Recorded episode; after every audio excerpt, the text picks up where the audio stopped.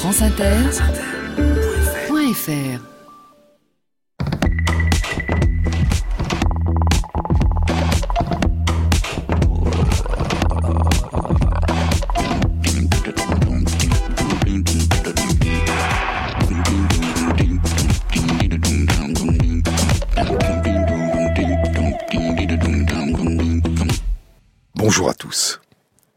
propose aujourd'hui une nouvelle diffusion de l'émission du 23 février 2013 intitulée L'illusion de la fin de l'histoire.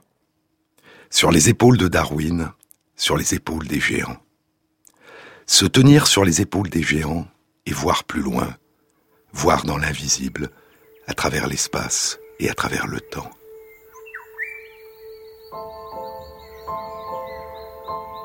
Voir reconnaître, découvrir.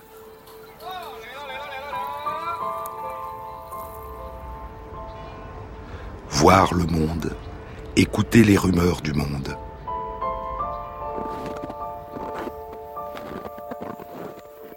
Entendre la neige crisser sous nos pas, respirer le parfum des fleurs, l'odeur de l'herbe mouillée après l'orage, toucher l'écorce des arbres, caresser la tête d'un chien, entendre des voix, voir des visages, et réinscrire sans cesse les signes que nous percevons et déchiffrons dans une histoire qui leur donne sens. Nous lisons, nous réinventons sans cesse le monde qui nous entoure, nous découvrons les autres.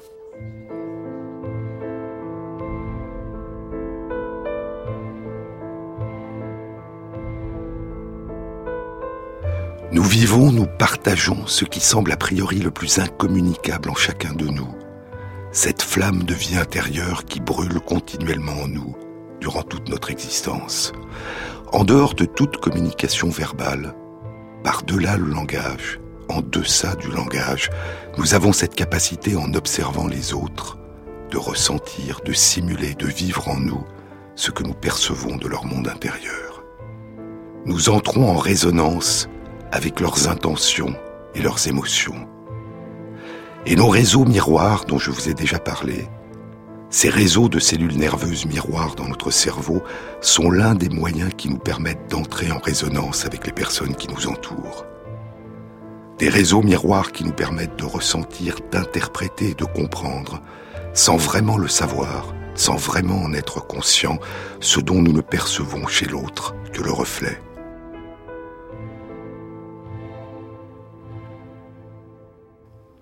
Les réseaux miroirs sont l'un des supports biologiques de cet accès spontané, immédiat, inconscient et toujours indirect, toujours incertain à ce que vivent et ressentent les autres par l'intermédiaire de leurs gestes, des expressions de leur visage, de la modulation de leur voix. Nos réseaux miroirs s'activent en nous à la fois lorsque nous effectuons un geste, et aussi, mais de manière moins importante, lorsque nous voyons une autre personne réaliser le même geste. Et ainsi, nous déchiffrons, nous nous approprions les actions des autres en les mimant en nous, en les traduisant dans le langage silencieux de nos propres intentions. Le geste que nous voyons l'autre faire, nous lui prêtons la même intention et la même signification que celle que nous ressentons lorsque nous réalisons nous-mêmes ce geste. Nous nous mettons à la place de l'autre, de notre propre point de vue. Mais jusqu'à quel degré ce reflet, cet écho en nous de ce que nous percevons chez les autres, est-il un véritable reflet, un véritable écho de ce qui se produit chez les autres?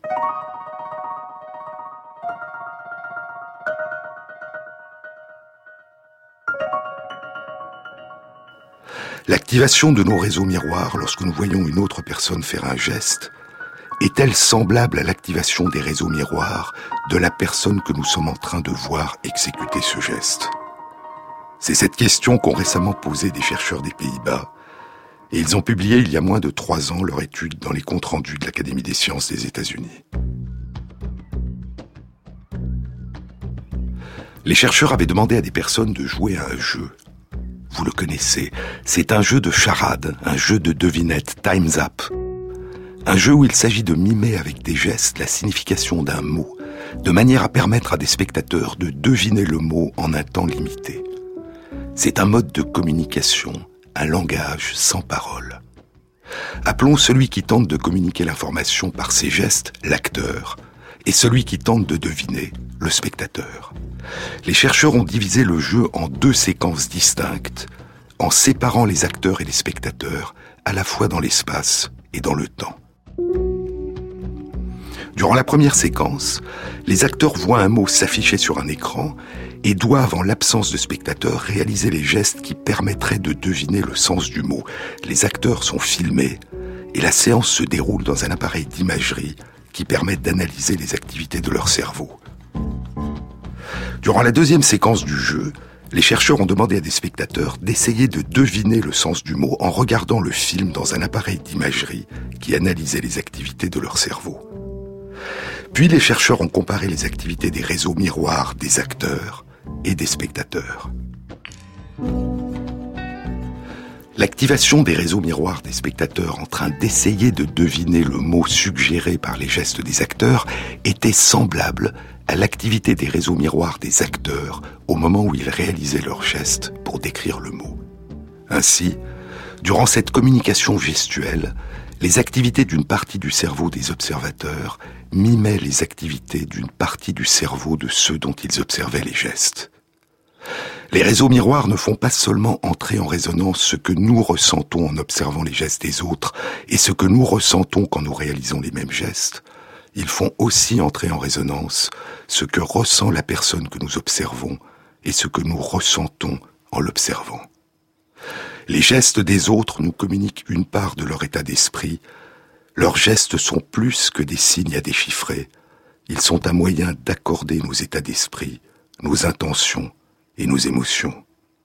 Mais ce mode de communication peut aussi être source de méprise, et moins nous sommes familiers des habitudes sociales et culturelles des autres, et plus la probabilité est grande que nous nous méprenions sur eux, tout en étant persuadés comprendre ce que leurs gestes signifient. Mais revenons au jeu des charades. Il y a au moins deux moyens très différents de ressentir, de partager les intentions des autres. Le premier est de mimer en nous leurs gestes. Le second est de tenter de nous représenter de manière plus abstraite leurs intentions et leur état d'esprit. Cette dimension plus abstraite implique l'activité d'autres réseaux que les réseaux miroirs, dans d'autres régions de notre cerveau, notamment dans des régions antérieures des régions frontales de notre cerveau. Et l'étude suggère que l'activation de ces régions frontales chez les spectateurs qui observaient les gestes et essayaient de deviner le sens du mot suit étroitement les modalités d'activation de leur réseau miroir et donc les modalités d'activation des réseaux miroirs des acteurs.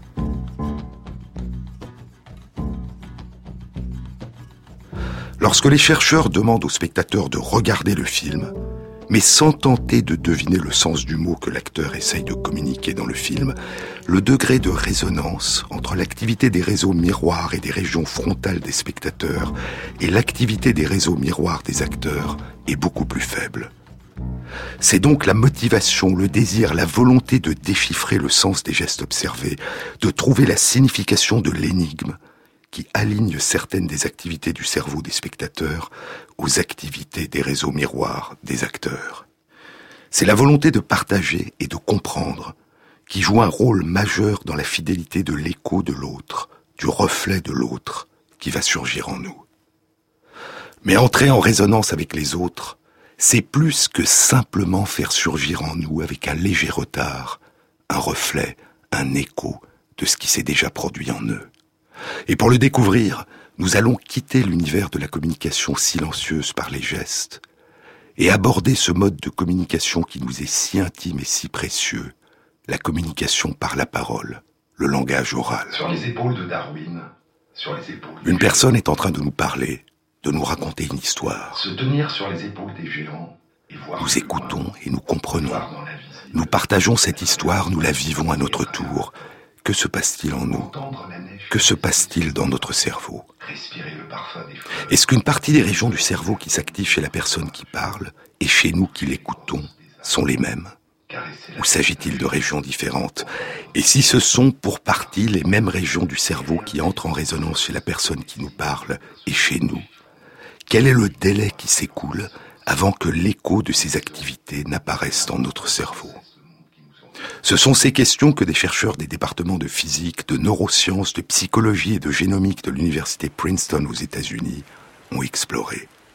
Et ils ont publié leur étude il y a deux ans et demi dans les comptes rendus de l'Académie des sciences des États-Unis.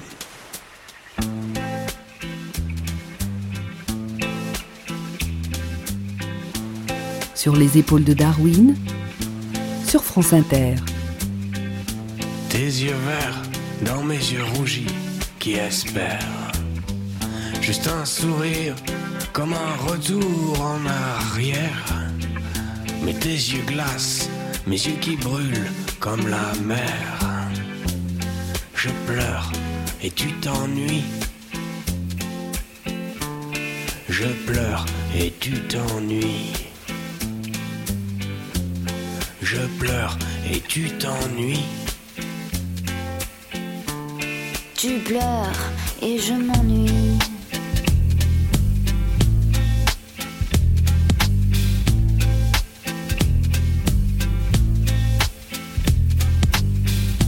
Mes yeux verts dans tes yeux gris, trop amers.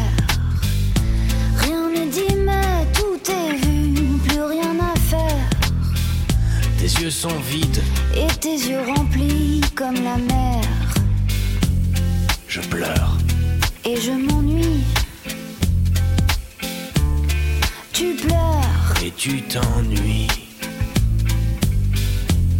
Je pleure et je m'ennuie. Tu pleures et tu t'ennuies. Tes yeux qui déplorent, mes yeux qui implorent. L'amour est mort pour toi, je le sais. tes yeux qui me cherchent. Tes yeux qui s'enfuient. Je pleure et tu t'ennuies.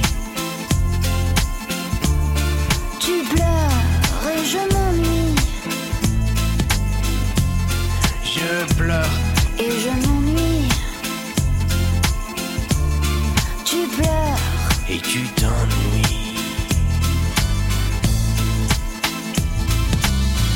Mes yeux qui déplorent, tes yeux qui implorent. L'amour est mort pour moi, tu le sais. Tes yeux qui me cherchent, mes yeux qui s'enfuient. Tu pleures et je m'ennuie. Tu pleures et je m'ennuie. Tu pleures et je m'ennuie. Pleures et tu t'ennuies.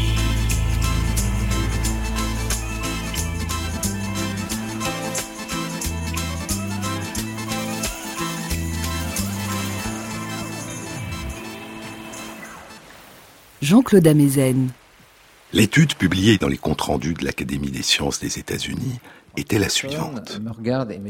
Les chercheurs avaient enregistré des personnes pendant qu'elles racontaient une histoire personnelle qui leur était arrivée. Est-ce qu'on peut se voir demain à 10h Je dis oui, oui, pas de problème. Les chercheurs leur avaient demandé de raconter cette histoire comme ils la diraient pour la première fois à un ami, naturellement, spontanément, sans avoir répété.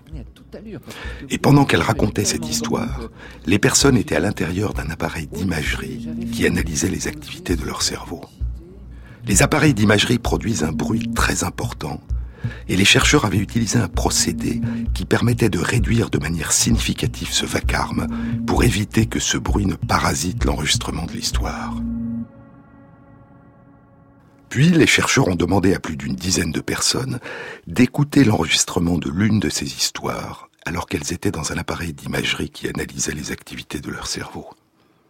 Il y avait donc, comme dans l'étude concernant le jeu des charades, une séparation dans l'espace et le temps entre les compteurs et leurs auditeurs.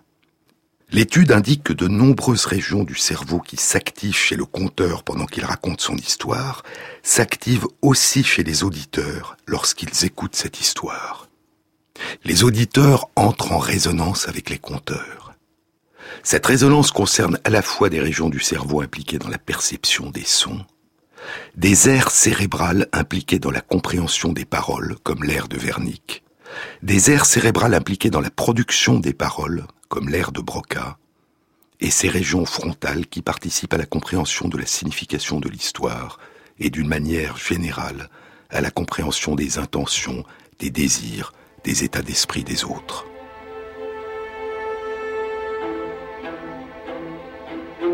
Être en train de raconter une histoire, c'est aussi dans le même temps être en train de l'écouter et de la comprendre pendant qu'on la raconte. Et chez le conteur, les régions impliquées dans l'audition des sons, dans la compréhension du langage oral et dans la compréhension de la signification de l'histoire, sont activées en même temps que l'air de Broca, qui est impliqué dans l'articulation des paroles, dans l'acte de raconter.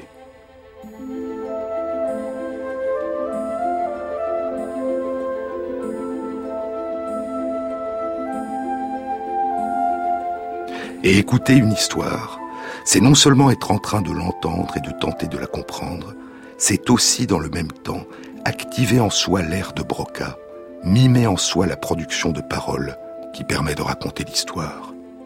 Comme dans d'autres modes de communication, il y a dans la communication verbale un lien étroit entre perception et action. Mais comment cette mise en résonance entre les activités du cerveau du narrateur et de l'auditeur comment cette mise en résonance s'inscrit-elle dans le temps Dans les régions du cerveau qui répondent à l'audition des sons, la mise en résonance est synchrone, instantanée. Ces régions s'activent chez le conteur au moment même où il prononce les sons qui constituent les voyelles et les consonnes de ses paroles, et chez l'auditeur au moment même où il entend ces sons. Now, just imagine. Dans l'étude, les conteurs et les auditeurs étaient de langue anglaise. Just imagine the triumphant procession. Mais les chercheurs ont aussi enregistré un conteur qui racontait son histoire en langue russe.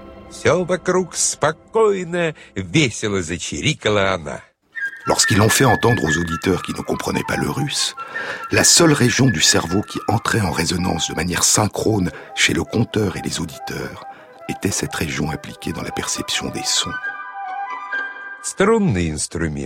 Ce qui s'activait de manière synchrone chez le conteur de l'histoire en russe et chez les auditeurs qui ne comprenaient pas le russe, c'était la simple réponse à la perception des sons. Des sons qui, pour le conteur, constituaient des paroles emplies de signification et pour les auditeurs, de simples bruits dont ils ne pouvaient comprendre le sens. Et il n'y avait pas de mise en résonance des autres régions du cerveau, ni celles qui participent à la compréhension du langage, ni celles qui participent à la compréhension de l'histoire. How that bird teased the wolf. How that wolf wanted to catch him. But the bird was clever. Mais revenons aux conteurs qui racontent leur histoire en anglais et à leurs auditeurs. Comme on pouvait s'y attendre, la plupart des autres régions du cerveau qui entrent en résonance chez le conteur et chez l'auditeur qui écoute cette histoire, la plupart de ces régions sont activées chez l'auditeur avec un léger retard, une à trois secondes après qu'elle se soit activée chez le compteur. Une à trois secondes après qu'elle se soit activée chez le compteur. Comme un écho, comme un reflet, comme une image en miroir de ce qui s'est déjà produit chez le compteur. Et c'est notamment le cas des régions impliquées dans la compréhension du langage oral et dans la production du langage oral, l'ère de Wernicke et l'ère de Broca. Mais le résultat le plus surprenant de l'étude est le suivant une petite partie de l'ensemble des régions du cerveau qui s'activent à la fois chez le compteur et chez l'auditeur s'active chez l'auditeur 3 à 6 secondes avant de s'activer chez le compteur. Ces régions sont activées dans le cerveau de celui qui écoute l'histoire 3 à 6 secondes avant d'être activées dans le cerveau de celui qui raconte l'histoire. Et c'est le cas notamment des régions frontales, impliquées dans l'interprétation de la signification de l'histoire, et dans la compréhension des intentions, des états d'esprit des autres. Et ainsi, ce que suggère l'étude, c'est qu'être en train d'écouter une histoire, c'est en permanence en anticiper le déroulement, c'est se projeter dans la suite de l'histoire, c'est être en permanence en train de tenter de prédire la suite de l'histoire, de l'imaginer, de l'inventer.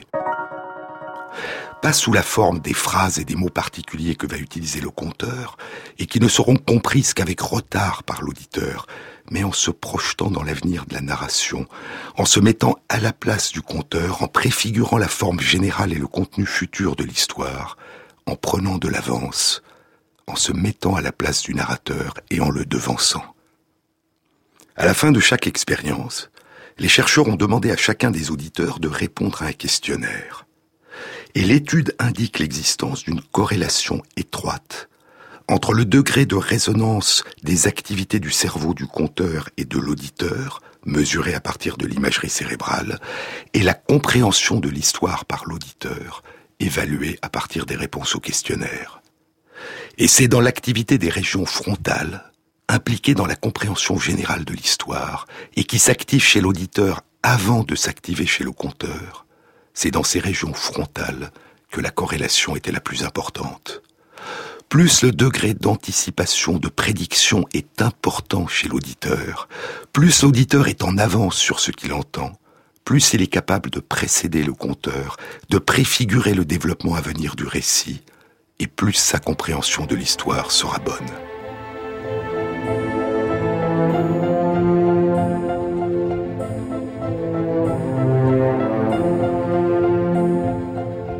Comprendre, c'est non seulement mimer en nous avec un léger retard les activités cérébrales qui émergent chez le conteur, c'est aussi et peut-être surtout être capable de prendre de l'avance sur ce qui est en train d'émerger, sur ce qui est encore à venir. C'est précéder l'autre au long de la piste qu'il est en train de tracer. C'est faire appel à notre imagination et dans le même temps, vérifier en permanence que le chemin sur lequel nous nous sommes avancés est bien celui que va emprunter le compteur.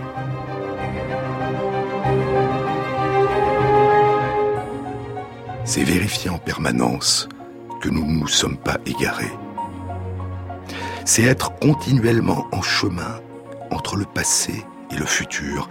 C'est être à la fois en retard sur le compteur, ce léger retard de plusieurs secondes avec lequel l'écho, le reflet, l'empreinte de ces paroles résonnent en nous, et en avance sur le compteur, cette légère avance que nous prenons sur la signification de l'histoire qu'il est en train de nous raconter. D'où peut-être cette tendance que nous avons parfois à vouloir interrompre d'un geste, d'un murmure, d'une parole, une personne en train de nous parler, pour lui signifier que nous connaissons déjà la suite, que nous savons déjà avant même qu'elle nous le dise ce qu'elle a l'intention de nous dire, pour lui signifier qu'elle peut aller plus vite, qu'elle peut sauter une étape et nous rejoindre là où nous l'avons devancée.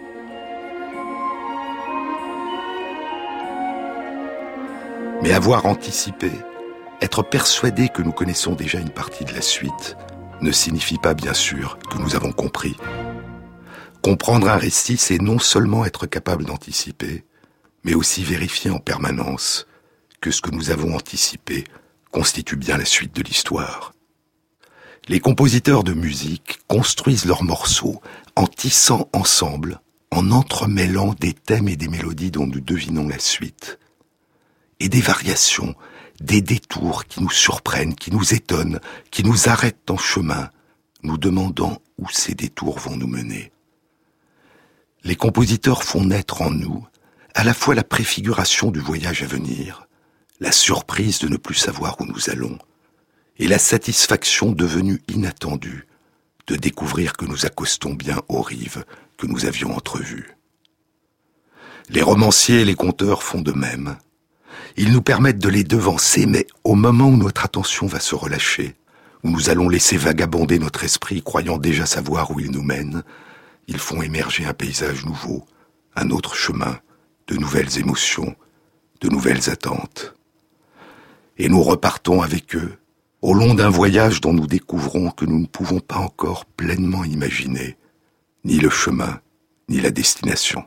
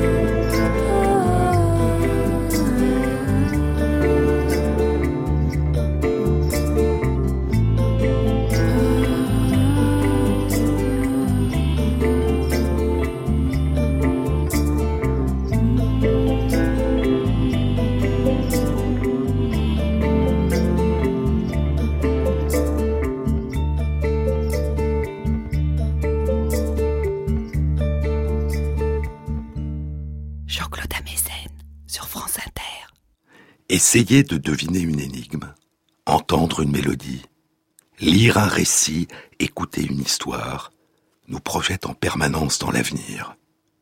Mais nous savons, nous sentons que l'avenir dans lequel nous nous projetons est le plus souvent un avenir qui a déjà eu lieu.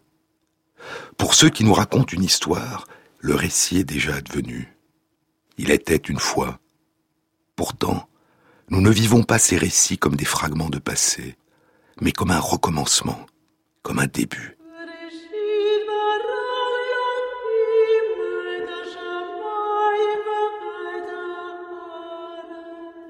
Et il y a un texte ancien qui restitue dans sa langue originelle cette sensation de la permanence dans le passé, du jaillissement de l'avenir. C'est au début de la Bible, dans la Genèse.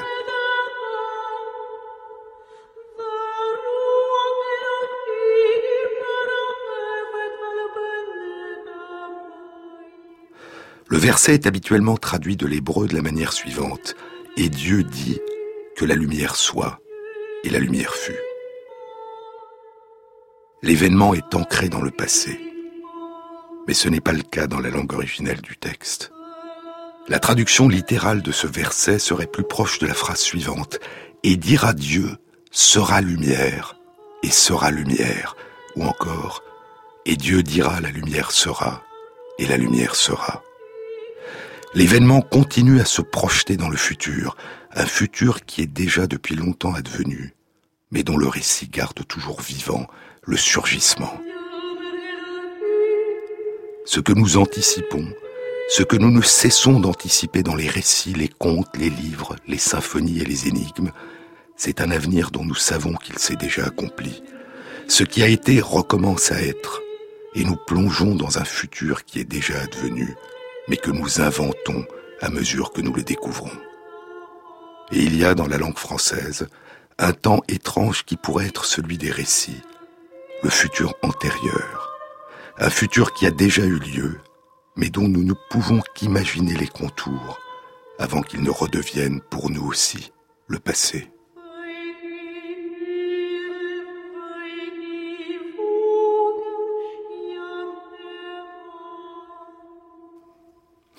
Dans l'étude dont je viens de vous parler, celle qui explore les compteurs et les auditeurs, la communication est unidirectionnelle.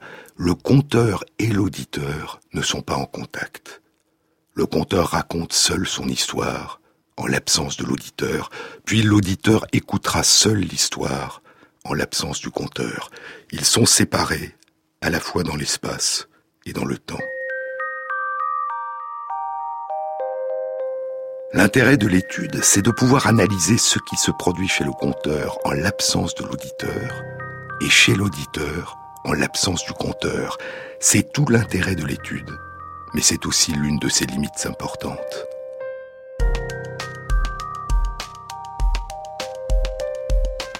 Dans cette étude, le conteur et l'auditeur ne peuvent se parler ni se voir. Aucun des deux ne peut percevoir les expressions du visage de l'autre, les expressions de son corps, de son regard. Et l'auditeur ne peut pas interrompre le conteur, lui indiquer par un geste, une expression, un son, une parole, qu'il est en train de le suivre, ou qu'il l'a perdu, ou qu'il est en train de le précéder. Et pour cette raison, l'étude ne permet pas d'explorer la dynamique complexe de la résonance qui se met en place quand la personne qui raconte l'histoire peut percevoir les réactions de la personne qui l'écoute, quand elle peut percevoir et prendre en compte son degré d'anticipation sur le déroulement de l'histoire et y répondre en anticipant à son tour sa narration à partir de ce qu'elle perçoit de la compréhension et de l'anticipation de l'auditeur. Raconter une histoire à une personne que nous voyons et qui nous voit, qui nous écoute et que nous pouvons entendre, c'est entrer en dialogue. Et l'histoire, alors, s'invente dans ce dialogue.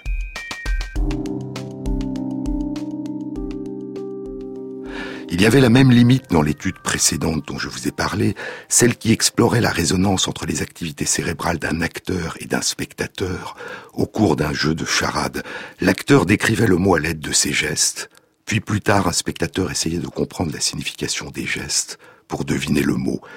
L'acteur et le spectateur étaient séparés dans l'espace et le temps, et l'acteur ne pouvait, comme dans un véritable jeu de charade, adapter ses gestes au degré de compréhension ou de perplexité qu'exprime le spectateur par ses mouvements, par l'expression de son visage, par son regard, par ses cris ou ses paroles. Le jeu des charades est un dialogue, un échange, une communication non verbale qui partage avec la communication verbale le fait d'être une adaptation permanente, une mise en résonance réciproque entre le spectateur et l'acteur, entre l'acteur et le spectateur.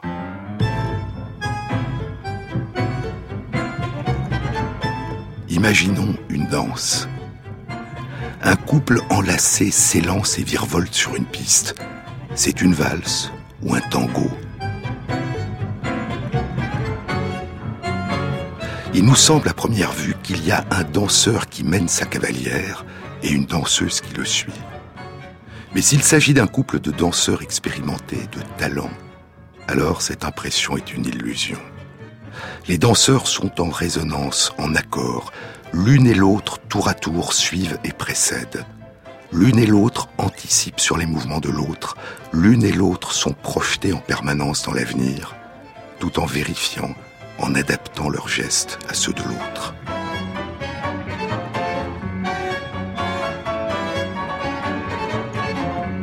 L'une et l'autre sont à la fois des conteurs et des auditeurs, des acteurs et des spectateurs, les co-inventeurs des figures et du langage de la danse en train de se déployer.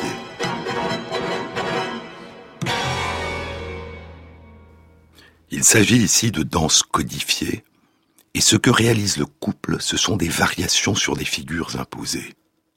Mais il y a une situation dans laquelle l'anticipation et l'adaptation à l'autre, leur mise en résonance, peut faire émerger l'imprévu, la nouveauté. C'est quand deux ou plusieurs artistes improvisent ensemble. Des danseurs, des acteurs de théâtre ou des artistes de des musiciens de jazz.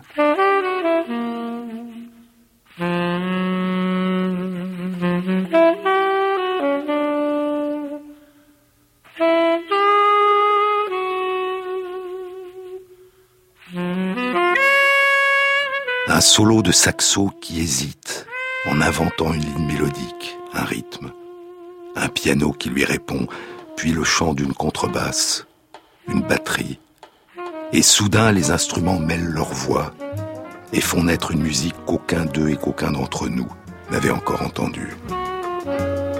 Musiciens, danseurs, acteurs en train d'improviser ensemble disent vivre eux-mêmes et nous font vivre des moments de grâce où ils inventent et créent ensemble, sans savoir qui est en train de conduire et qui est en train de suivre.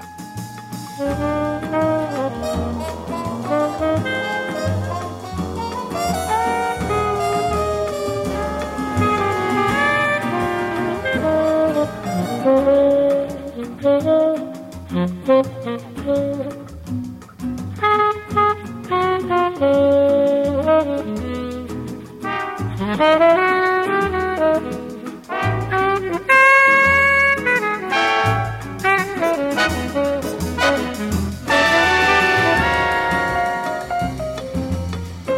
sont ensemble, à la fois en train de conduire et de suivre, en train d'écrire ensemble une partition, un texte, une chorégraphie dont il n'existe encore aucune trace. Ces moments sous d'autres formes, nous les connaissons tous. Nous y avons non seulement assisté, nous les avons nous-mêmes vécus. Quand nous sommes engagés dans une conversation passionnante et que soudain surgit une idée, un souvenir, une intuition, une solution ou une décision partagée qu'aucun de nous n'a proposé à l'autre, une intuition, une idée, un souvenir, une décision qui a surgi du dialogue, de ce voyage sans destination préétablie dans lequel nous nous sommes engagés ensemble. Et nous l'avons connu avant, durant notre enfance, et nous le redécouvrons en observant les enfants quand ils jouent ensemble et s'imitent, et inventent soudain ensemble de nouvelles règles de jeu ou un jeu nouveau. Entrer en résonance ne nécessite pas l'existence d'une asymétrie entre les personnes, ne nécessite pas qu'il y ait une distribution des rôles entre acteurs et spectateurs, entre conteurs et auditeurs. Nous improvisons ensemble tous les jours, et nos improvisations communes sont source de nouveautés. Mais y a-t-il une différence dans le degré de résonance entre deux personnes lorsqu'elles improvisent ensemble ou lorsque l'une conduit et que l'autre suit?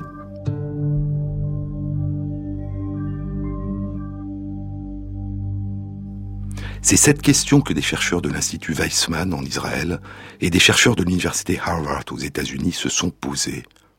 Et ils ont publié leur étude dans les comptes rendus de l'Académie des sciences des États-Unis il y a un peu plus d'un an. Ils ont utilisé un modèle très simplifié d'une pratique qui a été nommée le jeu du miroir.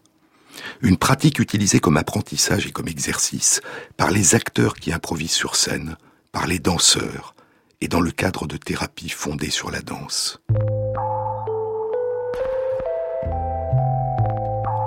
Dans le jeu du miroir, deux joueurs sont face à face et improvisent ensemble des mouvements. Ils s'imitent l'un l'autre, inventant ensemble des mouvements synchronisés de danse qui semblent suivre une chorégraphie déjà établie. Les chercheurs ont proposé à des personnes de pratiquer le jeu du miroir dans deux conditions différentes. Dans l'une, deux personnes doivent improviser ensemble, et les chercheurs leur ont dit que le but du jeu et de vous imiter l'un l'autre, de créer des mouvements synchronisés et intéressants, et de prendre du plaisir à jouer ensemble. Et ils ont insisté sur le fait qu'il ne s'agissait pas d'une compétition, mais que le but était de créer ensemble des mouvements. Dans l'autre condition, au contraire, l'un des joueurs doit conduire, improviser seul les mouvements, et l'autre joueur doit suivre, l'imiter au mieux. Et les chercheurs ont mesuré le degré de concordance et de synchronie des mouvements des deux joueurs dans chacune des deux conditions. Ils ont d'abord inclus dans leur étude 12 experts qui avaient au moins 10 ans d'expérience dans le domaine de l'improvisation à plusieurs, soit en tant que danseurs ou acteurs ou musiciens de jazz. Et lorsque ces experts improvisent ensemble, le tracé de leurs mouvements et leur rythme est synchrone et se superpose. En revanche, lorsque l'un des deux experts doit improviser seul et que l'autre doit le suivre, le tracé des mouvements du suiveur s'éloigne souvent du tracé des mouvements du joueur qui improvise. Le tracé oscille, comme si le suiveur manquait de précision, comme s'il était en permanence en train de surestimer ou au contraire de sous-estimer l'amplitude des mouvements qu'il imite. Et ainsi, l'étude suggère qu'improviser ensemble, ce n'est pas alterner successivement le rôle de guide ou de suiveur, c'est réussir à être en permanence d'accord sur les mouvements à accomplir, c'est réussir à imaginer ensemble, à se projeter ensemble dans un futur commun.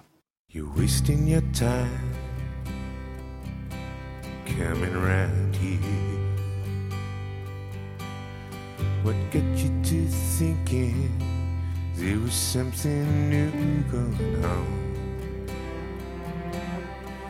Wasting your time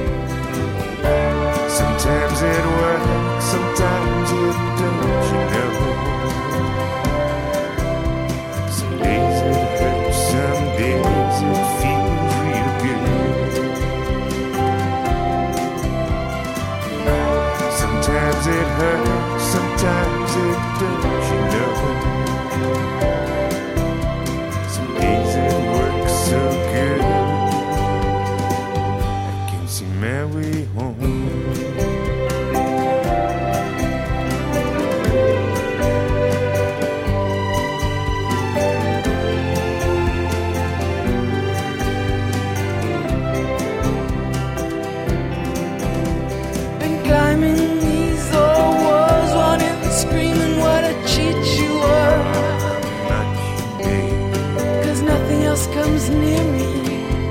You got this trick going on. may have the sharpest chisel, the keenest eye. It's just that old song.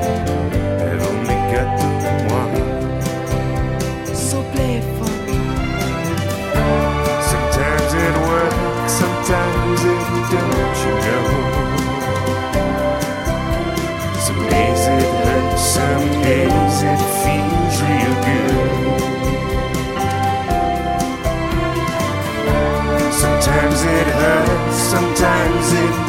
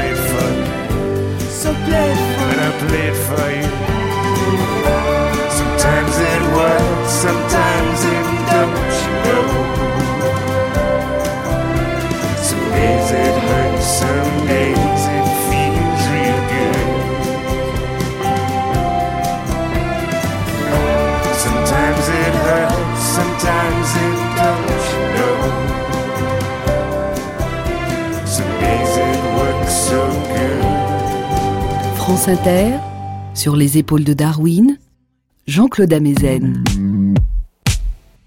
Les chercheurs ont élaboré un modèle mathématique qui rend compte de cette différence. Une très bonne concordance des mouvements quand des joueurs improvisent ensemble, et une concordance beaucoup moins bonne des mouvements quand l'un des deux joueurs improvise seul et que l'autre doit le suivre. Lorsque l'un des joueurs est en train de suivre l'autre dans son improvisation, il corrige constamment ses propres mouvements pour les adapter aux mouvements de l'autre, et cette correction permanente fait osciller ses mouvements autour de la trajectoire réalisée par son modèle. En revanche, lorsque les deux joueurs improvisent ensemble, ils entrent dans un état d'imitation réciproque. Le mouvement de chacun devient le modèle du mouvement de l'autre, et réciproquement. Et chacun apprend de l'autre, s'adapte à l'autre, et apprend à anticiper, à prédire les mouvements que l'autre va réaliser.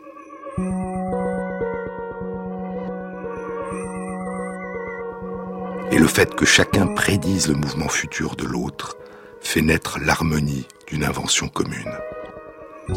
Mais l'étude montre aussi que ce qui semble vrai pour des experts dans l'art de l'improvisation collective semble ne pas être vrai pour des personnes qui ne sont pas familières avec ces formes d'improvisation collective, des personnes qui ne sont ni des acteurs, ni des danseurs, ni des musiciens de jazz. Chez ces personnes, la concordance des mouvements est beaucoup moins bonne que celle des experts, mais contrairement à ce qui se produit pour les experts, la concordance des mouvements est meilleure lorsque l'une des deux personnes conduit et que l'autre suit. Et ainsi, dans des activités qui ne nous sont pas familières, entrer en résonance avec l'autre, être en harmonie avec l'autre, nécessite d'abord d'apprendre. Alors seulement, il devient possible de commencer à inventer ensemble, à créer ensemble, à faire naître ensemble une nouveauté qui n'était nulle part préfigurée. Anticiper, prédire. Nous sommes en permanence, consciemment ou inconsciemment, en train d'anticiper, en train de nous projeter dans l'avenir. Et nous ne cessons de cheminer entre le passé et l'avenir dans un présent toujours mouvant, toujours nouveau, toujours insaisissable. Notre imagination, dit François Jacob dans Le jeu des possibles, notre imagination déploie sans cesse devant nous l'image toujours renouvelée de ce qui va pouvoir arriver, de ce qui est possible. Nous ne pouvons penser à nous sans un instant suivant. Mais, ajoute François Jacob, nous ne pouvons savoir ce que sera cet instant. Et ainsi, nous ne pouvons connaître ce qui nous intéresse le plus au monde, ce qui se passera demain.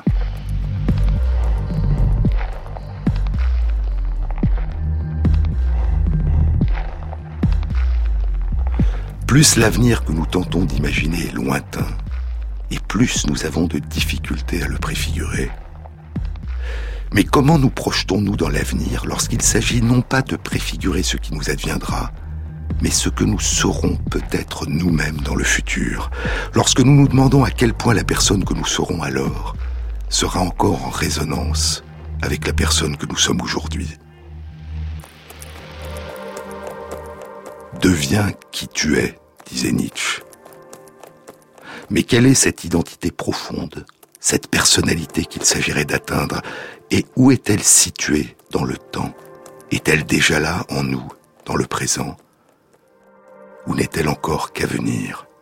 Et jusqu'à quel point serons-nous dans le futur en accord avec ce que nous sommes aujourd'hui? C'est la question qu'a explorée une étude qui a été publiée le mois dernier dans la revue Science. Elle a été réalisée par deux chercheurs du département de psychologie de l'université Harvard et un chercheur du département de psychologie de l'université de Virginie. Le titre de la publication est L'illusion de la fin de l'histoire. L'article commence ainsi. Nous avons interrogé plus de 19 000 personnes âgées de 18 ans à 68 ans sur leur personnalité, leurs valeurs et leurs préférences, et nous leur avons demandé de nous dire combien elles avaient changé durant les dix dernières années, et de prédire combien elles allaient changer dans les dix ans à venir. Que les personnes soient jeunes, d'âge moyen ou plus âgées, elles considéraient qu'elles avaient beaucoup changé dans le passé, mais qu'elles changeraient relativement peu dans le futur. Il semble que la plupart d'entre nous considèrent le présent comme un moment charnière, un moment où nous sommes finalement devenus la personne que nous allons demeurer pour le restant de notre vie. À chaque période de notre vie, poursuivent les auteurs, nous prenons des décisions qui vont exercer une profonde influence sur la vie de la personne que nous deviendrons dans le futur. Et lorsque nous devenons finalement cette personne, nous sommes loin d'être toujours enchantés par les décisions que nous avons prises alors. Pourquoi tant de personnes prennent-elles si souvent des décisions que vont regretter plus tard les personnes qu'elles seront devenues? Le temps est une force puissante, poursuivent les auteurs, qui transforme les préférences des personnes, redéfinit leurs valeurs et changent leur personnalité, et nous émettons l'hypothèse que la plupart des personnes sous-estiment l'importance de ces changements à venir. L'étude a réparti plus de 19 000 personnes en six groupes différents, auxquels différentes questions ont été posées concernant leurs dix années passées et les dix années à venir.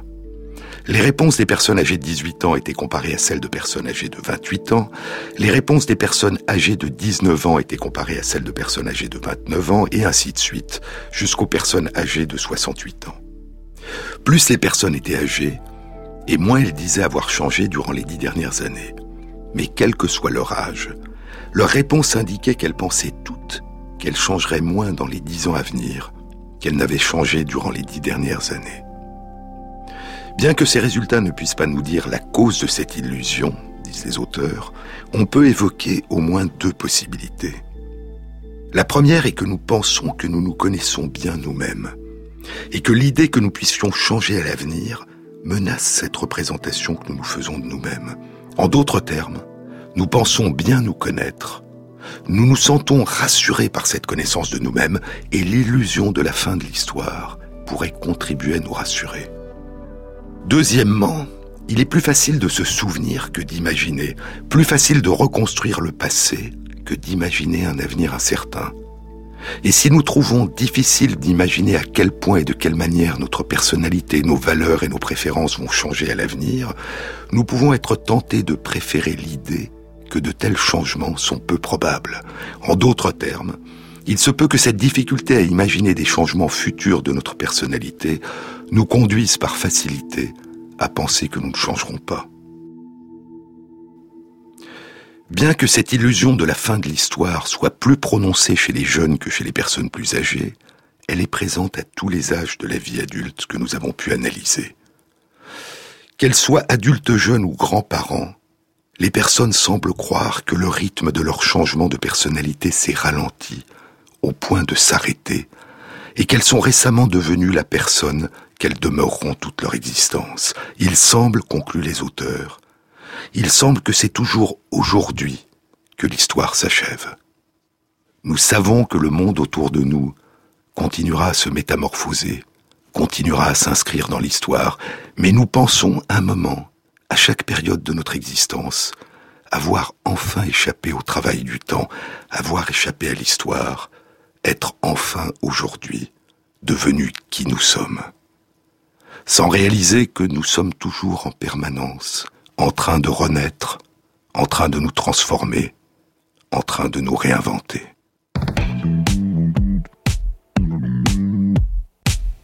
Une annonce. La prochaine rencontre transdisciplinaire du Centre d'études du vivant dans la série Les battements du temps aura lieu ce mardi 18 avril 2017 de 19h à 21h à Paris. J'animerai cette rencontre sur le thème Un fleuve qui m'emporte, recherche récente sur les relations entre la jeunesse, le vieillissement et le temps.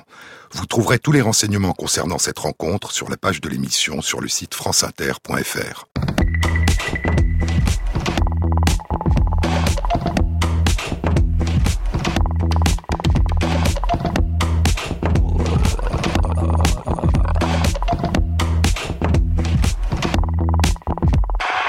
Cette émission a été réalisée par Christophe Imbert, avec à la prise de son Fabien Laléouz, au mixage Gaël Brawezek et Thierry Dupin pour la programmation des chansons.